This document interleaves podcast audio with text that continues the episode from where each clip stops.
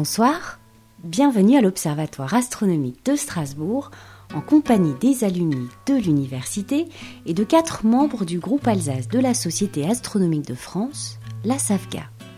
Dans cette chronique nocturne, ils nous invitent tout en haut de l'édifice pour faire connaissance avec ce lieu, juste sous la coupole. L'observatoire ici, De l'époque allemande, euh, donc il a été en 1881, il me semble. 1881.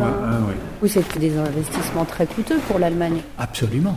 Les Allemands avaient investi énormément pour en mettre plein la vue aux Français. hein. Ça, ça avait été la, la politique de, de l'époque. Ils avaient voulu mettre le paquet sur l'université.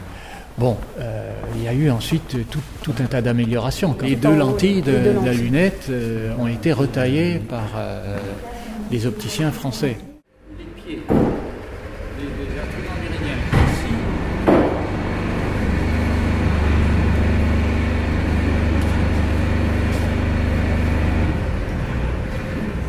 La Terre tourne. hein. Et donc là, la, la coupole bouge, mais la lunette La aussi bouge. Les deux parties bougent ensemble.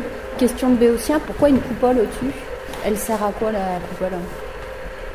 Alors, bonne Alors, question, à protéger l'instrument. Oui, simplement, euh, le mouvement est sphérique hein, euh, du déplacement. Donc, on a pris euh, Ce qui était une le formule plus- qui ouais. était à peu près celle-là. Actuellement, c'est des cages. hein. Maintenant, on ne suit plus du tout ce système. Euh, c'est plus simple de fabriquer des, je dirais, des hangars. Alors, ces hangars tournent et ils ont aussi une fente, mais euh, on n'a pas gardé la forme de- des coupoles. là.